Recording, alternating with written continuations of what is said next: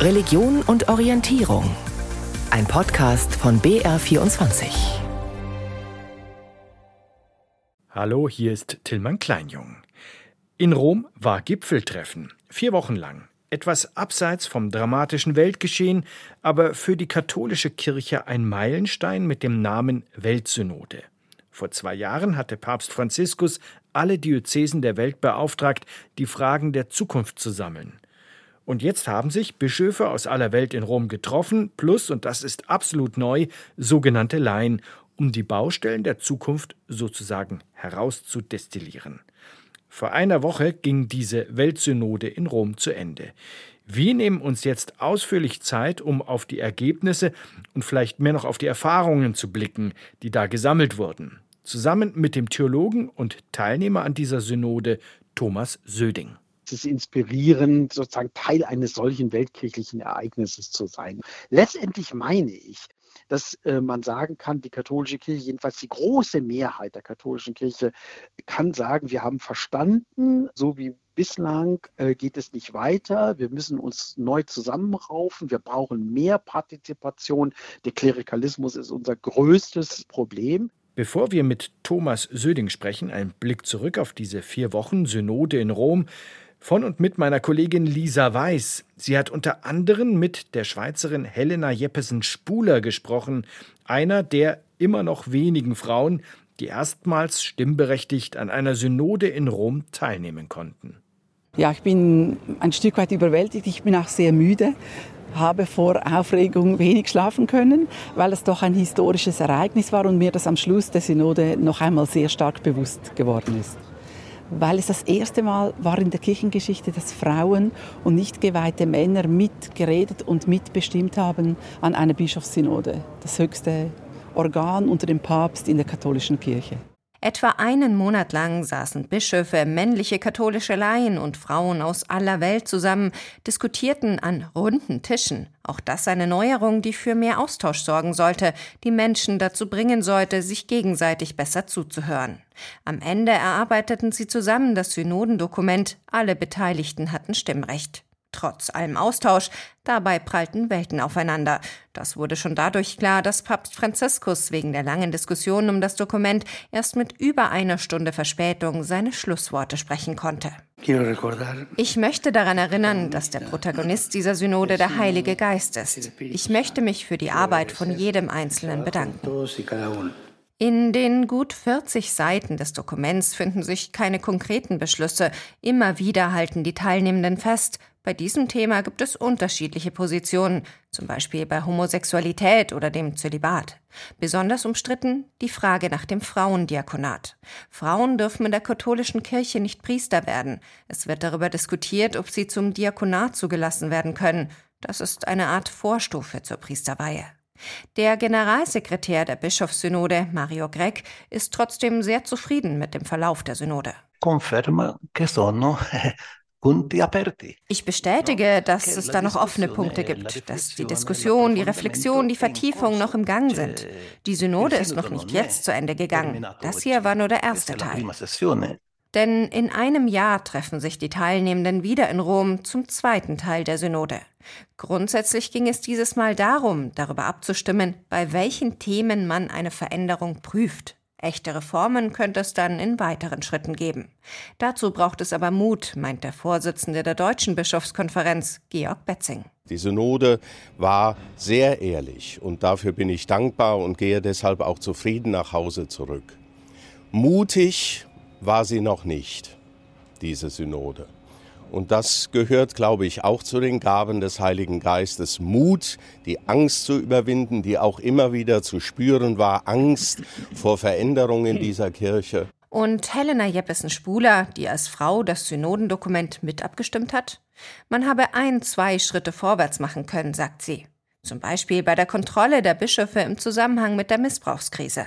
Und sie sagt auch, dass sie und andere dafür gekämpft hätten, dass Frauen in der katholischen Kirche voll wahrgenommen werden. Mehr wäre natürlich noch besser gewesen, aber wenn wir bedenken, dass es das erste Mal war, dass nicht geweihte Häupter in dieser Versammlung drin waren, sind große Schritte und ich gehe nicht davon aus, dass es in Zukunft die wichtigen Fragen der katholischen Kirche nur unter Bischöfen entschieden wird. Das kann man nicht mehr zurückdrehen. Davon gehe ich aus. Der Zwischenbericht, den die Synode am Samstag verabschiedet hat, lässt den zähen Kampf um jedes Wort erahnen. Bekommen auch Frauen Zugang zu Weiheämtern in der Kirche? Dazu gibt es keinen Konsens.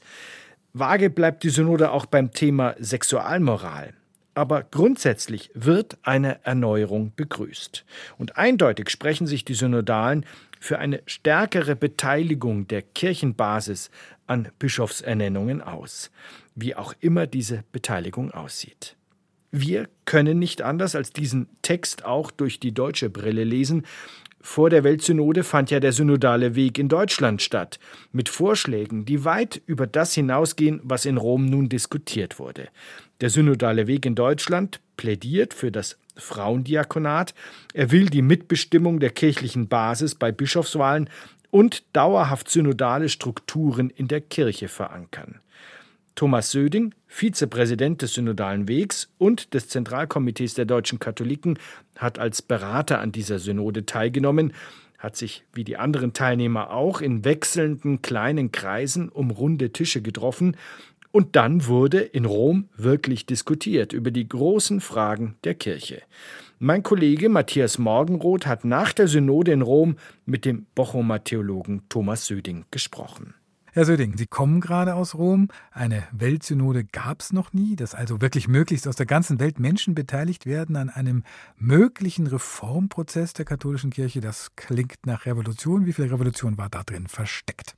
Ja, das ist äh, schon etwas ganz Neues gewesen, ist auch ein ganz klares Zeichen. Man muss ein bisschen differenzieren. Seit dem Zweiten Vatikanischen Konzil gibt es regelmäßig, jetzt müssen wir genau zuhören, Weltbischofssynoden. Mhm. Und diese Weltbischofs Synode jetzt ist zum ersten Mal als eine wirkliche Weltsynode durchgeführt werden. Das heißt, die große Mehrheit sind Bischöfe aus der ganzen Welt, aber Papst Franziskus hat entschieden, über diese Bischöfe hinaus gibt es 80 weitere, die berufen werden, gleichfalls aus der ganzen Welt. Und damit ist die Weltbischofssynode eine Weltsynode gewesen und das ist tatsächlich etwas Neues für die katholische Kirche. Und unter den 365 Synodalen waren sogar 54 Frauen. Ja, und die haben eine starke Rolle äh, gespielt. Zunächst mal haben sie das äußere Bild der Synode klar verändert, zum Guten verändert, zum anderen aber eben halt auch die Art und Weise, wie gesprochen wurde. Die Themen sind gesetzt worden. Es gab eine Sternstunde, in der es insbesondere um die Frage nach der Rolle der Frauen in der katholischen Kirche geht. Dass das weltweit ein Problem ist, das ist vorher schon klar herausgearbeitet worden, aber jetzt kamen eben halt die Frauen selber zu Wort sehr eindrucksvoll. Synode, das könnte man übersetzen mit gemeinsamer Weg. Vor zwei Jahren hat Franziskus diesen Weg begonnen. Lassen Sie uns, Herr Söding, nochmal zurückblicken. Am Anfang stand ja die Aufforderung an alle Diözesen weltweit, Themen zu sammeln, die wichtig sind vor Ort mit Blick auf die Weltkirche. Ja, es ist ein äh, lang gesteuerter, lang vorbereiteter Prozess. Ich gehe noch einen kleinen Schritt weiter zurück und sage, die katholische Kirche hat erkannt, dass sie ein Verfassungsproblem hat. Das war eines der verborgenen Ergebnisse der letzten Synoden. Die katholische Kirche hat nämlich unglaublich stark auf das Bischofsamt gesetzt. Und sicherlich zur katholischen Kirche gehören starke Bischöfe, aber die Art und Weise, wie diese Bischöfe jetzt mit ihren Ortskirchen, mit den Gemeinden, mit den Diözesen verbunden sind, die ist eigentlich immer offen geblieben. Und das ist auf der nationalen Ebene der Fall, aber auch auf der internationalen Ebene. Das ist erkannt worden und deswegen gibt es eben halt die Weltsynode.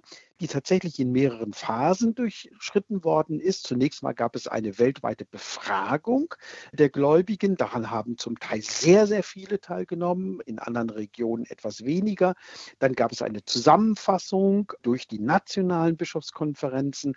Dann gab es Kontinentalversammlungen. Europa zum Beispiel hat sich Anfang des Jahres in Prag versammelt. Und dann ist das alles nochmal aufgeschrieben worden, so dass jetzt in diesen vier Wochen die Weltsynode zusammengetreten ist. Erste Halbzeit. Zweite Halbzeit wird 2024 sein. Und es gab ein äh, Arbeitspapier sozusagen mit den Thesen aus der ganzen Welt. Sie haben es jetzt beschrieben, die Genese dieses Arbeitspapiers. Äh, was war in dieser Arbeitsvorlage, was waren da die Hauptpunkte, über die jetzt gesprochen werden sollte? Dieses sogenannte Instrumentum Laboris, also tatsächlich ein Arbeitspapier, war eigentlich zum allerersten Mal wirklich ein Arbeitspapier. Ich kenne es aus früheren Synoden, an denen ich auch schon als Theologe beteiligt gewesen bin, dass dort mehr oder weniger eigentlich schon das Endergebnis vorweggenommen sein sollte. Und hier hat man jetzt tatsächlich eine Fülle von Fragen äh, formuliert, die aus dieser Reflexion der verschiedenen Berichte aus allen Kontinenten zusammengestellt worden mhm. äh, sind. Grundsätzlich ist es so, dass die äh, katholische Kirche weltweit ein riesiges Problem mit dem sogenannten Klerikalismus hat. Das heißt, es, es gibt einfach eine zu starke Fixierung auf die in Anführungszeichen heiligen Männer, die jetzt nicht nur der Feier der Sakramente vorstehen, sondern die auch letztendlich in der Kirche immer etwas zu sagen haben. Demgegenüber steht ein ungeheurer Verlust an Ressourcen, weil einfach die vielen, die weltweit jetzt ähm, in der katholischen Kirche sich zu engagieren bereit sind, viel zu wenig zu Wort kommen, viel zu wenig zu sagen haben. Das ist deutlich geworden. Es ist mhm. ganz deutlich geworden, äh, dass auf der ganzen Welt Frauen fordern, dass sie mehr Rechte in der katholischen Kirche haben. Es ist deutlich geworden, dass die ziemlich rigide katholische Sexualmoral Menschen vor den Kopf stößt, sie ausschließt. Die katholische Kirche will aber eine einladende Kirche sein. Alles das lag auf dem Tisch und über alles das ist intensiv beraten worden. Mhm. Kann man also sagen, es ist ein Ergebnis dieser Weltsynode, dass man plötzlich zunächst einmal feststellt, hoppla, es ist nicht nur ein europäisches Problem, eine europäische Fragestellung, wie ja oft insinuiert wurde von Rom aus, ne, wenn es um die Rolle der Frau geht. Nein, darüber wird auch in Südamerika nachgedacht zum Beispiel. Darüber wird auch in Südamerika nachgedacht. Selbstverständlich gibt es verschiedene Regionen. Beispielsweise ist so ein Thema wie Polygamie äh, im südlichen Afrika ein riesiges pastorales Problem. Auf der anderen Seite sind die LGBTQ-Themen besonders, das wusste man vorher auch schon, tatsächlich in den etwas nördlicher gelegenen Regionen der katholischen Kirche als enorm wichtige Herausforderung erkannt worden. Über all das ist sehr offen gesprochen worden. Alte Hasen reiben sich etwas die Augen und sagen, das war doch früher alles zu sagen verboten. Ja, genau das war ja die Schwäche der katholischen Kirche, dass man über vieles nicht offen sprechen konnte. Das ist jetzt geschehen. Fragesätze des Instrumentum Laboris sind in Aussagesätze verwandelt worden. Ja, so ist die Lage und die ersten Vorschläge sind erarbeitet worden, wie man aus dieser Lage herauskommen kann. Mhm. In diesem Zwischenbericht ist auffällig, dass da sehr viel festgehalten wird, dass man unterschiedlicher Meinung ist. Wo führt das denn jetzt dahin? Ja, das ist zunächst mal auch die Beschreibung der Lage. Äh, dass es an vielen kritischen Punkten, das wussten wir vor der Synode, das wissen wir in der Synode und nach der Synode, unterschiedliche Auffassungen in der katholischen Kirche gibt. Jetzt beobachte ich diese Divergenz an Positionen nicht nur in der katholischen Kirche, sondern eigentlich in jeder weltweiten Organisation und auch in jeder weltweiten religiösen Organisation. Die katholische Kirche hat aber ein sehr starkes Einheitsbewusstsein. Wir sind eine Kirche in vielen, vielen Plätzen dieser Welt. Wir haben einen Papst, wir haben das Zweite Vatikanische Konzil. Wir wollen zusammenbleiben, auch wenn die Richtungen in einzelnen Fällen unterschiedlich sind, in denen wir vorangehen wollen und wenn die Geschwindigkeiten unterschiedlich sind. Das ist natürlich ein Riesenprojekt und von daher war es jetzt erstmal wichtig, sich ehrlich zu machen. Dort sind die Schwierigkeiten. Dort sind aber auch die Lösungsansätze. Und wenn ich sozusagen jetzt den Ton des Ganzen beschreibe, dann ist doch da sehr viel Optimismus auch im Raum, dass wir nicht mehr einfach bei dem We agree to disagree bleiben, sondern mhm. Äh, dass es da Lösungen gibt. Und wenn es Lösungen gibt, dann sind die ganz stark immer im pastoralen Raum zu sehen, vielleicht weniger im dogmatischen und im disziplinären. Also im, im konkreten seelsorgerlichen Raum vor Ort. Herr Söding, wir haben ja eine spezifisch deutsche Brille auch auf diesen Prozess der Weltsynode, weil in Deutschland die katholischen Bischöfe schon vor dem Papst, kann man das mal so salopp sagen, auf die Idee gekommen sind, einen solchen gemeinsamen Weg, sozusagen eine Minisynode in die Zukunft anzuregen. Mhm. Der Papst und auch verschiedene andere im Vatikan haben ja den synodalen Weg in Deutschland mehrfach kritisiert. Was hat der Papst dann da gegen Deutschland und diesen Prozess? Die Ungewohntheit, auch die Unabhängigkeit des synodalen Weges in Deutschland, die es offensichtlich nicht ganz leicht zu äh, vermitteln. Der Papst hat uns ja 2019 einen langen, langen Brief geschrieben. Diesen Brief haben wir auch tatsächlich sehr intensiv diskutiert und in unsere Beratungen hineingenommen.